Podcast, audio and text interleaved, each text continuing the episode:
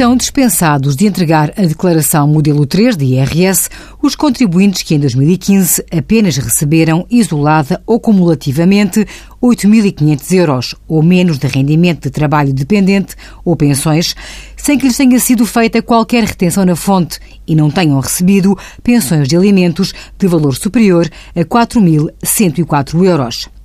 Rendimentos tributados por taxas liberatórias, as do artigo 71 do Código do IRS, e não querem englobá-los aos restantes rendimentos para efeitos da aplicação das taxas gerais de IRS.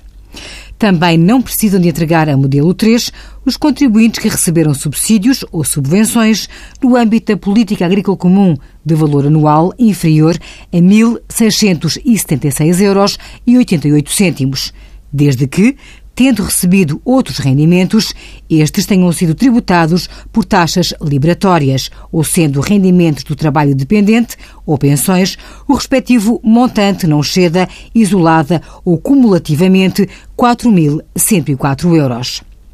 Os rendimentos obtidos através de atos isolados de valor anual inferior a 1.676 euros 88 cêntimos, desde que não tenham oferido outros rendimentos ou apenas tenham obtido rendimentos tributados por taxas liberatórias, estão também livres de entregar esta declaração.